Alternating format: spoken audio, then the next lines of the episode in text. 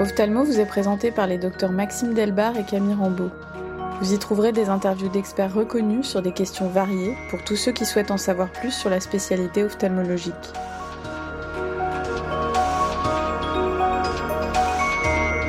Le docteur Magran, dans son Histoire de l'ophtalmologie vétérinaire, rapporte que des références concernant les maladies oculaires des chiens et des bovins peuvent être trouvées sur des papyrus de l'ancienne Égypte, 4000 ans avant notre ère. Dès la fin du XVIIIe siècle, l'opération de la cataracte est pratiquée chez le cheval, avec une excellente précision de la description de l'opération, ainsi qu'une bonne qualité des résultats obtenus. Urbain Leblanc fut un véritable novateur en écrivant, en 1824, le traité des maladies des yeux observés sur les principaux animaux domestiques. Ce n'est que durant la seconde moitié du XIXe siècle que se développe une ophtalmologie vétérinaire spécifique et scientifique. Le manuel d'ophtalmologie vétérinaire et comparé du docteur Nicolas marque le plein essor de cette conception autonome de l'ophtalmologie vétérinaire et le début de l'ère moderne. Vous écoutez la seconde partie de l'épisode consacré à l'ophtalmologie vétérinaire, toujours avec le docteur Bertrand Michaud. Quelles sont les chirurgies que vous réalisez? Nous avons parlé de cataracte tout à l'heure. Quelles sont les chirurgies autres que vous réalisez hormis la cataracte? Déjà, en pratique vétérinaire, il y a beaucoup de chirurgies qu'on va réaliser sur les annexes des paupières, la cornée essentiellement, puisque ce sont les cas qui sont présentés le plus fréquemment. Avant de commencer, ce qu'il faut comprendre, c'est que chez nous, malheureusement, les patients ne vont pas accepter de rester environ une heure sous microscope avec une anesthésie topique. Donc, bien souvent, les gestes chirurgicaux euh, sur animal vigile euh, sont extrêmement limités et on a tout de suite recours à des anesthésies qui peuvent être plus ou moins longues. Pour la correction des paupières, on va utiliser beaucoup de, techniques inspirées de la, médecine humaine euh, et de la chirurgie humaine. On va corriger des statiques, des troubles de statique palpébrale, des retraits de masse palpébrale avec des lambeaux de glissement, des chirurgies de comblement et des greffes cutanées qui vont être utilisées de, plus en plus. Euh, et c'est vrai que la reconstitution parfois totale d'un œil avec cette jonction cutanéo-muqueuse qui est, qui est des fois compliquée à réaliser, il y a une technique, euh, c'est assez anecdotique, mais qui, est très intéressante en cas de tumeur assez invasive. C'est toujours le problème qu'on a en médecine vétérinaire, les propriétaires qui malheureusement des fois attendent un peu longtemps et on se retrouve avec des catastrophes, des paupières euh, supérieures totalement envahies par des carcinomes. Et on peut avoir recours à une technique qui s'appelle le lip to lead, qui consiste à réutiliser la commissure labiale qu'on va repositionner au niveau de l'angle externe, du canthus externe de l'œil, pour reconstruire euh, réellement cette jonction cutanéo-muqueuse. Alors c'est une chirurgie, je pense, qui n'est sans doute pas réalisée en, en humaine. L'avantage, nous, c'est qu'il y a des poils qui repoussent, qui vont euh, masquer cette cicatrice qui est présente. Et ça donne des résultats qui sont assez spectaculaires, tant au niveau fonctionnel qu'au niveau euh, esthétique sur les animaux. On réalise aussi des chirurgies des voies lacrymales. Donc essentiellement, en fait, nous, on va retrouver des, troubles d'obstruction en fait des, des, du système lacrymal, le plus souvent par des, corps étrangers. Il y a de rares cas qui peuvent référencer la présence de, dacryolites qui peuvent se former dans les voies lacrymales. Voilà, ça c'est des chirurgies qui sont assez classiques, mais bien souvent nous on a des, soucis aussi au niveau des, des glandes lacrymales. On parlait de la membrane tout à l'heure les jeunes animaux peuvent présenter des luxations de cette glande. Donc, il va ressortir littéralement de la, membrane nititante. Et une chirurgie classique, qui peut être réalisée par des vétérinaires généralistes, va consister à repositionner cette glande. Enfin, une chirurgie qui fera sans doute rire euh, ou sourire plusieurs de nos auditeurs. En cas de sécheresse oculaire, si aucun des traitements médicaux n'est possible à appliquer, et que les propriétaires forcément n'est pas disposé à, mettre une goutte de lacrymo mimétique toutes les heures à son animal, on pourra réaliser une transposition du canal de Sténon, du canal parotidien, qui consiste à utiliser euh, le canal qui abouche au niveau de la, de la bouche de l'animal et lui positionner au niveau de l'œil, afin qu'il y ait une humidification par la salive qui soit réalisée. Alors ça, ça a quelque chose de particulier, c'est que du moment que l'animal va avoir cette chirurgie, il va pleurer lorsqu'il va manger, parce que la production de salive va entraîner un débordement souvent au niveau oculaire et on peut conseiller à certains propriétaires de multiplier les repas pour augmenter la sécrétion oculaire. Mais concrètement, au-delà de faire rigoler certains, ça sauve des yeux et ça permet aux animaux de rester voyants euh, malgré des sécheresses qui sont souvent catastrophiques. Le point le plus important pour moi, c'est la greffe cornéenne. C'est vraiment un domaine que j'apprécie particulièrement alors, à savoir que chez nous, on n'a pas de banque de donneurs. Quand on a besoin d'une greffe de cornée, on peut se constituer une, une, réserve avec des, des, des, cornets en fait sur animaux qui vont être euthanasiés, éventuellement dans la clinique où on exerce. Néanmoins, leur conservation peut être délicate et le risque de rejet peut être relativement important.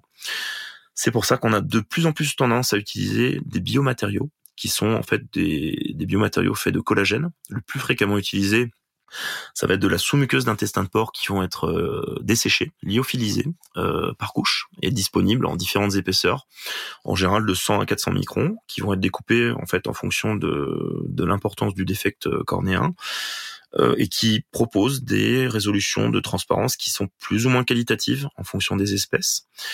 Mais de plus en plus, on a aussi un phénomène qui est très récent, qui sont des cornets, des cornets qui vont être extraits de, d'espèces porcines, qui vont être enlevés de leur endothélium et de l'épithélium de surface et qui vont pouvoir être utilisés à discrétion du vétérinaire.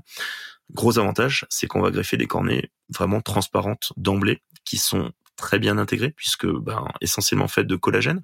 Ces cornets vont être traités euh, pour tuer toutes les cellules qui, qui les composent et c'est vraiment une solution qui est très intéressante avec un frein principal qui est le prix euh, de ces greffes, puisque l'essentiel de ces greffes vont, le greffon va pouvoir coûter entre 400 et 500 euros. Là, je parle pas de la chirurgie, donc ça peut être un, un effort financier très important pour le propriétaire.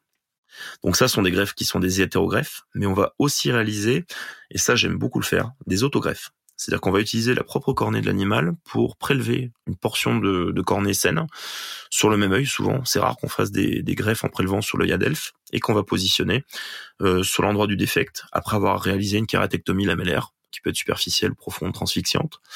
L'objectif essentiel étant de régénérer en fait et de redonner une transparence. Quand moi j'ai fait mes études en ophtalmologie, maintenant ça fait plus de plus de 15 ans, l'objectif finalement c'était de combler euh, le défaut cornéen. On utilisait des fois de la conjonctive, donc en périphérie de l'œil, on faisait des greffes conjonctivales pédiculées ou des greffes libres. Autant vous dire que les transparences à terme étaient loin d'être exceptionnelles. Et depuis une dizaine d'années, l'objectif vraiment, en plus de combler euh, les défauts tissulaires, c'est de redonner de la transparence à la cornée des animaux qu'on va qu'on va opérer. Vraiment, ça c'est quelque chose qu'on réalise de plus en plus. On, voit enfin euh, l'avènement en fait et l'utilisation de membranes amniotiques donc tout comme chez l'homme, j'ai utilisé pendant un temps des membranes amniotiques d'origine humaine. Désormais, on peut plus s'en procurer. On va utiliser des membranes amniotiques d'origine équine, qui sont très intéressantes pour leur euh, la présence de facteurs trophiques, de facteurs de croissance et euh, la moindre réaction inflammatoire générée par la greffe, l'utilisation de ces greffes. On peut aussi utiliser des greffes combinées. On pourra utiliser des biomatériaux associés avec les membranes amniotiques, tout comme ça va être réalisé en humaine. Enfin, euh, depuis quelques années, on voit l'avènement de réalisation de greffes extrêmement techniques comme les greffes endothéliales. Jusqu'à présent, la dégénérescence endothéliale était un vrai problème en médecine vétérinaire puisqu'on n'avait aucune solution à part des collyres, à part des thermokératoplasties qui étaient souvent décevantes. Et une équipe australienne a innové cette technique. J'ai eu l'occasion de rencontrer une des vétérinaires euh, qui a qui a initié cette technique en, en vétérinaire. Et c'est vrai que c'est assez dingue et euh, avec un, un espoir vraiment de, de pouvoir redonner de la vision à des animaux qui souvent ont des œdèmes cornéens extrêmement importants. Et c'est très frustrant pour les propriétaires, surtout quand l'animal est relativement jeune. Tout ce qui est la chirurgie du glaucome. Le glaucome, c'est un peu le parent pauvre de la médecine vétérinaire en ophtalmologie, puisque souvent, le traitement médical est assez peu efficace. La seule vraie indication de chirurgie du glaucome qui va être qualitative, c'est le traitement étiologique des luxations du cristallin. Donc nous, on ne diagnostiquera pas à l'étape de subluxation du cristallin. On va observer des patients qui vont être présentés avec des cristallins qui se promènent en chambre intérieure. Et parfois, même des cristallins qui vont se cataracter. Des propriétaires qui sont un peu étonnés de nous voir dire, ça fait combien de temps? Bah écoutez, ça fait déjà plusieurs semaines que j'ai l'impression qu'il y a un truc qui se balade dans son œil. Mais dans cette indication-là, le traitement, en fait, l'extraction du cristallin, entraîne vraiment un pronostic qui est plutôt satisfaisant. On réalise également en fait des chirurgies de cycloaffaiblissement on va utiliser essentiellement le laser diode qui va nous permettre de faire un affaiblissement des corps ciliaires pour diminuer la production d'humeur aqueuse. On pourra les utiliser par voie transclérale ou en endolaser après chirurgie de la cataracte. Et dans certains cas, moi je réalise ce genre de chirurgie depuis euh, quelques années maintenant. On peut poser des goniochintes, donc des systèmes de filtration qui permettent d'évacuer l'excédent de l'excédent d'humeur aqueuse en dehors de l'œil. Toutes les chirurgies de trabéculectomie se soldent quasi systématiquement par des échecs chez l'animal, puisqu'en fait, la production de fibrine post-opératoire est très importante. Et malheureusement, tout ce qui est fenestration euh, transclérale ou trabéculectomie vont se solder par des échecs cuisants et retentissants. Néanmoins, quelle que soit la technique utilisée, on prévient tout de même le propriétaire du risque de récidive malgré les affaiblissements laser, malgré la pose de goniochin qui malheureusement se bouche avec le temps. Donc on est vraiment dans des cas de figure où malheureusement, lorsqu'un animal présente un glaucome, qu'il soit primaire ou secondaire, le pronostic est relativement mauvais. Et finalement, la prise en charge de l'œil à est, est une des, on va dire, est un des traitements les plus importants à mettre en œuvre puisqu'il va éviter d'avoir une complication sur l'œil non glaucomateux au, moment de la consultation. On parlait de rétine tout à l'heure. Certains vétérinaires réalisent des vitrectomies, réalisent des chirurgies de décollement de rétine. Mais une fois de plus, ces chirurgies sont malheureusement souvent des chirurgies de dernière chance puisque la présentation des animaux se fait souvent de manière tardive. C'est rare qu'ils décollent, qu'ils fassent une déchirure rétinienne sur les deux yeux en même temps. Donc souvent, les animaux qui vont être présentés, c'est souvent la cause. Ça va être une mydriase aréflexique. Donc l'animal ne voit plus de cet œil-là. On examine l'œil, on voit qu'il y a un décollement rétinien, mais souvent, il n'y a plus rien à faire à ce moment-là. Certains vétérinaires réalisent cette chirurgie avec des résultats qui sont plutôt satisfaisants, euh, surtout sur le continent nord-américain et on utilise en fait vraiment les techniques proches, même exactement les mêmes, et les appareils comme en, ophtalmologie euh, humaine. On peut aussi réaliser des rétinopexies préventives sur des, animaux à risque. Je pense surtout à des, races comme le bichon maltais, qui est une race qui a une fâcheuse tendance, après la, la chirurgie cataracte, à développer quasiment dans un cas sur deux des décollements rétiniens spontanés. Et la rétinopexie laser préventive permet d'éviter ou de limiter euh, la présence de ces cas-là si toutefois le cristallin est suffisamment transparent pour permettre le traitement euh, transpupillaire de ces, euh, de, ces, de, ces, de ces rétines. Enfin, quand on n'a pas le choix, on est obligé de dénucléer nos patients. Ça arrive aussi en médecine humaine, euh, lorsqu'on a des tumeurs relativement envahissantes au niveau de l'œil mais également en traitement de la chirurgie du glaucome. En phase terminale, si l'animal n'est plus voyant, on peut avoir recours à la pose de prothèses de volume qui vont remplacer en fait le volume interne de l'œil. Donc après une exentération du, globe, on va positionner cette, euh, on va positionner ces billes de, silicone dont les diamètres vont être variables en fonction de la taille de, de l'œil de l'animal. En ce qui concerne le matériel, il est exactement le même qu'en médecine humaine avec un frein principal, c'est le niveau d'investissement qu'est prêt à faire le vétérinaire pour s'équiper. Donc bien souvent, les vétérinaires ophtalmologues débutants sont les, je dirais, fourvoyeurs, on va dire, du matériel d'occasion d'humaine, que ce soit les phacoemulsificateurs, que ce soit des microscopes opératoires. Euh, donc vraiment, en fait, c'est donc si certains ophtalmologues nous écoutent, qui veulent se séparer de leur matériel, il y a tout un, un ensemble de vétérinaires qui sont disposés à, à reprendre ce matériel euh, pour leur donner une seconde vie les vétérinaires ophtalmologues qui vont être euh, à exercice exclusif, dont je fais partie, on va utiliser des matériels souvent qui sont plus neufs, qui vont être de, de génération plus beaucoup plus récente. Donc là, en ce moment, actuellement, on réalise des interventions avec des phacoemulsificateurs de soit de dernière ou d'avant-dernière génération. Euh, par exemple, du matériel de chez Alcon, on utilise l'Infinity, certains utilisent le Centurion. Bausch et Lombe aussi, beaucoup de beaucoup de, de, de vétérinaires utilisent le Stellaris, ces, ces appareils-là. Et on va utiliser, comme je disais tout à l'heure, le laser diode, des instruments de microchirurgie qui sont les mêmes qu'en humaine, des couteaux, des visqueux, des fils de suture, euh, des lentilles pansement, tout le cortège en fait chirurgical classiquement utilisé, même en humaine. C'est incroyable. Alors j'ai une petite question sur, vous parliez des greffes en Euh, en pratique, comment on fait pour buller un, un chien? Ou pour le rebuller pour faire tenir la greffe C'est une excellente question on a tendance en fait à utiliser du perfluorocarbone en fait pour euh, pour le mettre en place, à faire des bulles euh, comme ça, à positionner. Après, vous imaginez que c'est quand même compliqué de dire aux patients de garder la tête en l'air pendant quelques temps. Donc ça, c'est notre problème principal. Donc pour l'instant, les résultats sont assez exceptionnels. C'est une technique à laquelle je m'intéresse, mais vu qu'il y a une très grande technicité à la réalisation de la greffe, aujourd'hui, il y a deux vétérinaires français qui, j'espère, nous écoutent, qui sont allés en Australie pour aller se former.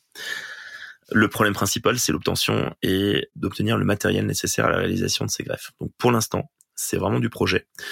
Les résultats sont assez exceptionnels et bluffants, mais effectivement, c'est une technique qui mérite d'être creusée et personnellement, c'est quelque chose qui m'intéresse beaucoup. Donc je pourrais vous en reparler un peu plus tard.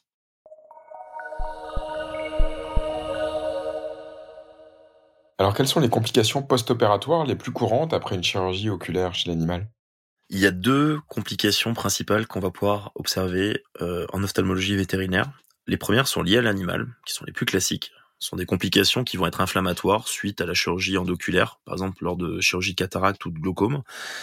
Ça va être l'accumulation de fibrine, l'hyperinflammabilité de l'œil et la frustration qu'on a en médecine vétérinaire, c'est que c'est extrêmement variable. On peut avoir des patients qui ont des yeux avec des cataractes diabétiques hyper évoluées, avec des pressions intraoculaires extrêmement effondrées et le patient ne développe aucune inflammation post-opératoire. Et à l'inverse, un animal qui présente une cataracte héréditaire, un animal jeune qui présente une cataracte assez restreinte, sans aucun signe inflammatoire, qui va développer la présence de fibrine de manière très importante. Cette fibrine, ben, elle a comme effet d'entraîner des uvéites hypertensives secondaires. On a tendance à utiliser assez fréquemment euh, des activateurs du plasminogène, donc le TPA, comme la téplase, qui est un médicament assez précieux pour nous puisqu'il va limiter ce genre de phénomène-là. Donc on peut l'utiliser en préventif ou en curatif.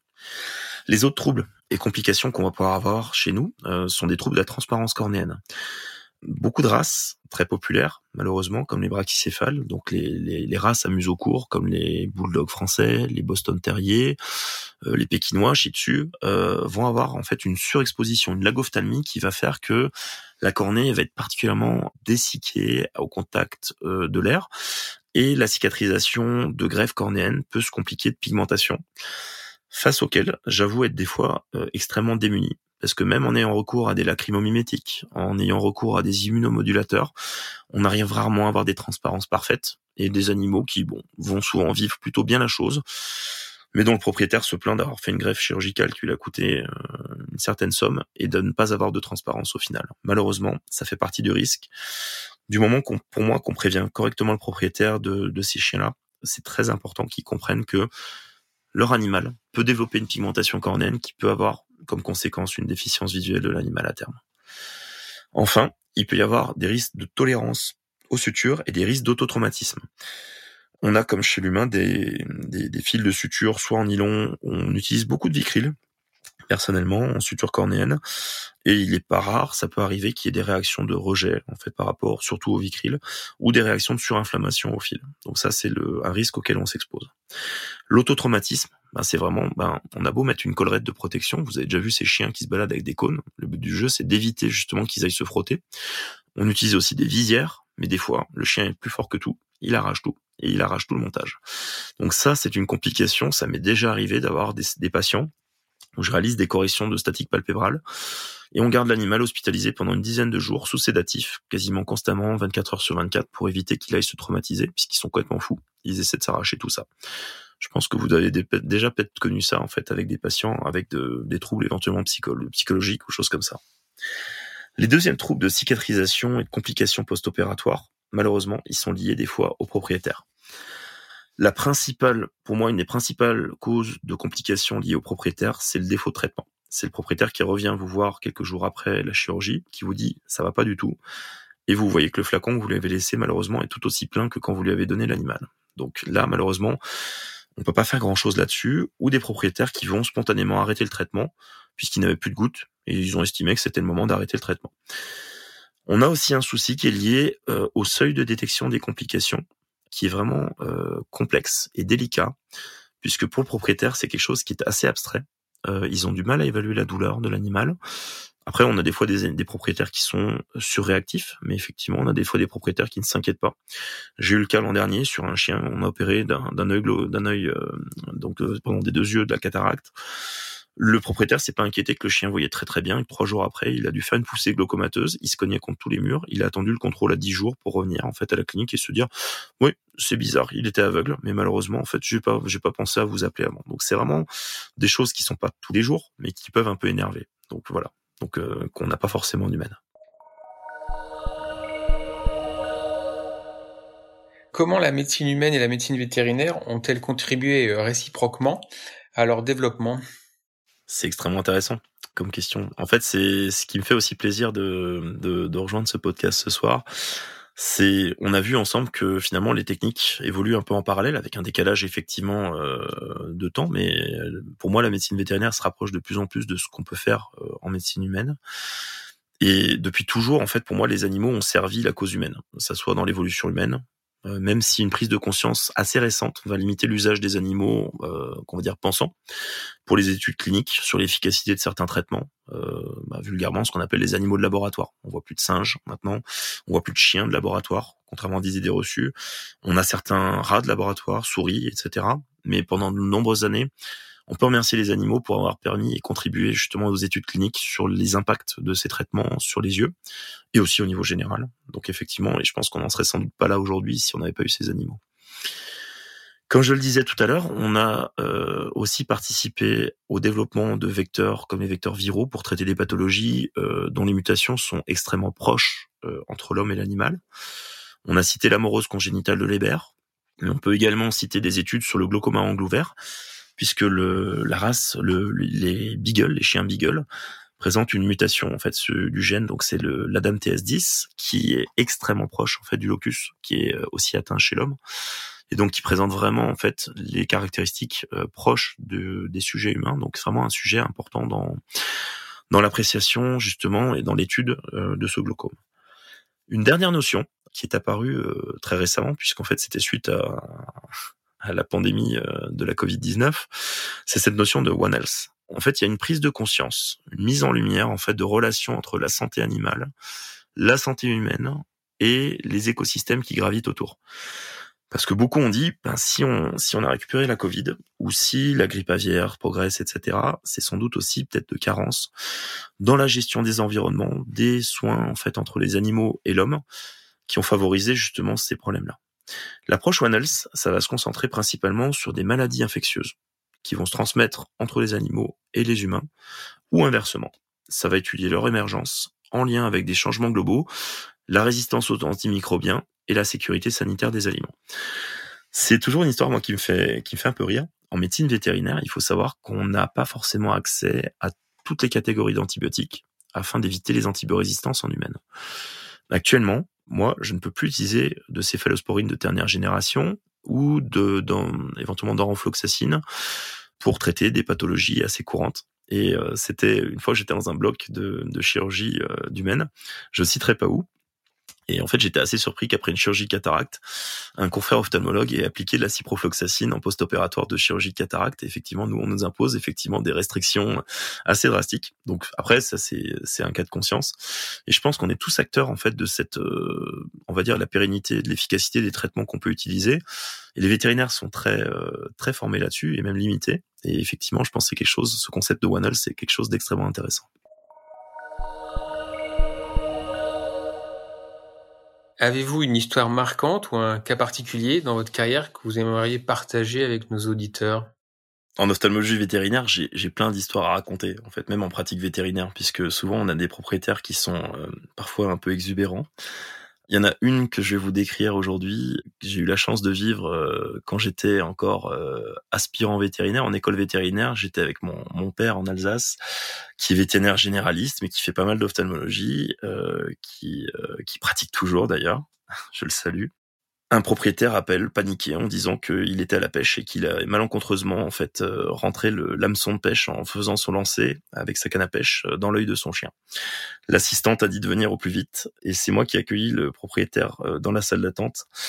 Et j'ai eu une drôle de surprise quand j'ai vu que le propriétaire tenait de la main gauche la laisse du chien et de la main droite la canne à pêche encore attachée au bout de l'hameçon en fait qui, qui pointait dans l'œil de l'animal. Donc je vous laisse imaginer l'état de l'œil et surtout l'état du propriétaire qui était pas du tout désemparé à l'idée que je lui ai dit bah, vous aurez pu couper la canne à pêche quand même en fait le bout de la ligne pour éviter tout traumatisme secondaire. Donc ça c'est quelque chose qui m'a marqué en fait dans ma pratique. Et euh, je peux vous promettre que l'image du pêcheur qui arrive avec ses bottes dans la salle d'attente, c'est quelque chose qui m'a fait bizarre.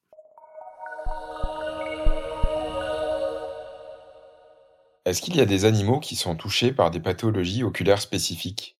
Eh bien oui, on a vraiment des races qu'on dit prédisposées. On a parlé des maladies héréditaires oculaires du chien tout à l'heure, mais il y a aussi des pathologies qui sont à forte prévalence raciale, euh, comme des kératites très spécifiques, comme les kératites du berger allemand et autres chiens de berger.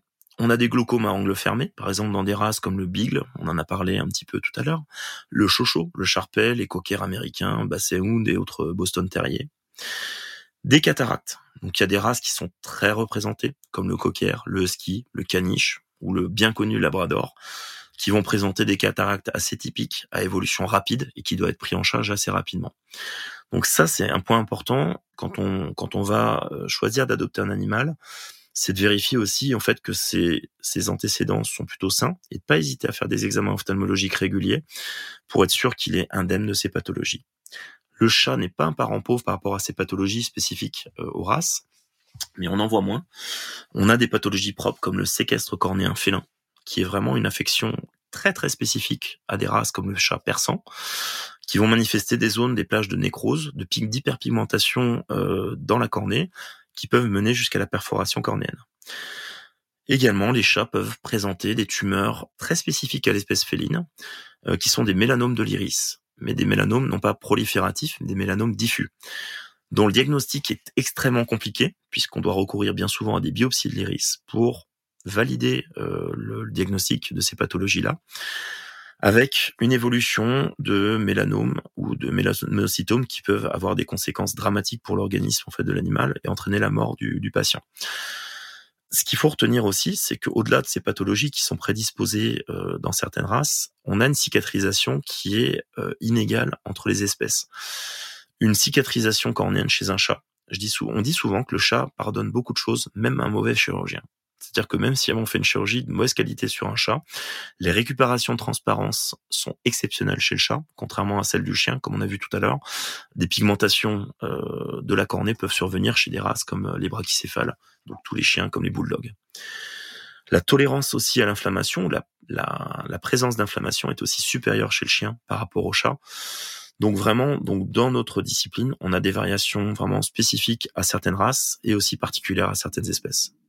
Alors, est-ce qu'à contrario, il y a des animaux qui ont très peu de pathologies euh, ophtalmologiques?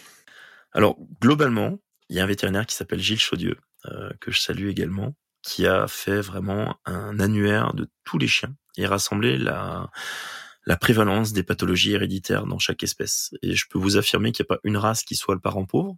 Après, on a souvent un mécanisme de sursélection, c'est-à-dire que lorsqu'un chien va être à la mode, le défaut de sélection ou l'ouverture des vannes de production par certains éleveurs peut engendrer euh, l'augmentation de la prévalence de certaines affections. Je pense en l'occurrence lorsque certains présidents de la République vont choisir un chien d'une certaine race qui va devenir populaire et forcément engendrer en fait des problèmes particuliers. Et souvent, j'ai des propriétaires qui disent mais docteur, si je prends un chien croisé avec deux races, il a quand même moins de chances d'avoir des problèmes héréditaires. Et je casse le mythe. Malheureusement, non. C'est l'inverse, puisque des fois, on a une sélection de problèmes qui peuvent se, se cumuler. La preuve, mon propre chien présente une cataracte euh, bilatérale malheureusement, enfin heureusement pour lui, non évolutive. Il a 10 ans, il voit très bien. Mais effectivement, c'est un chien qui est un croisé porte-fenêtre. Et il a en fait une cataracte qui est présente euh, depuis son, plus jeune âge, mais qui n'a pas évolué. Donc euh, c'est pas forcément un croisement entre chiens qui va améliorer les, facteurs héréditaires. Il est difficile de prédire l'avenir, mais quelles sont selon vous les évolutions euh, majeures ou les innovations qui vont apparaître dans les prochaines années en ophtalmologie vétérinaire? C'est une question très intéressante pour moi, il y a deux choses. Il y a un peu un back to basics qui est vraiment dans notre pratique l'optimisation de la détection de pathologies oculaires qui sont permises maintenant avec euh, la prise de vue, la prise de photos avec des smartphones. Donc beaucoup de vétérinaires nous envoient des cas régulièrement.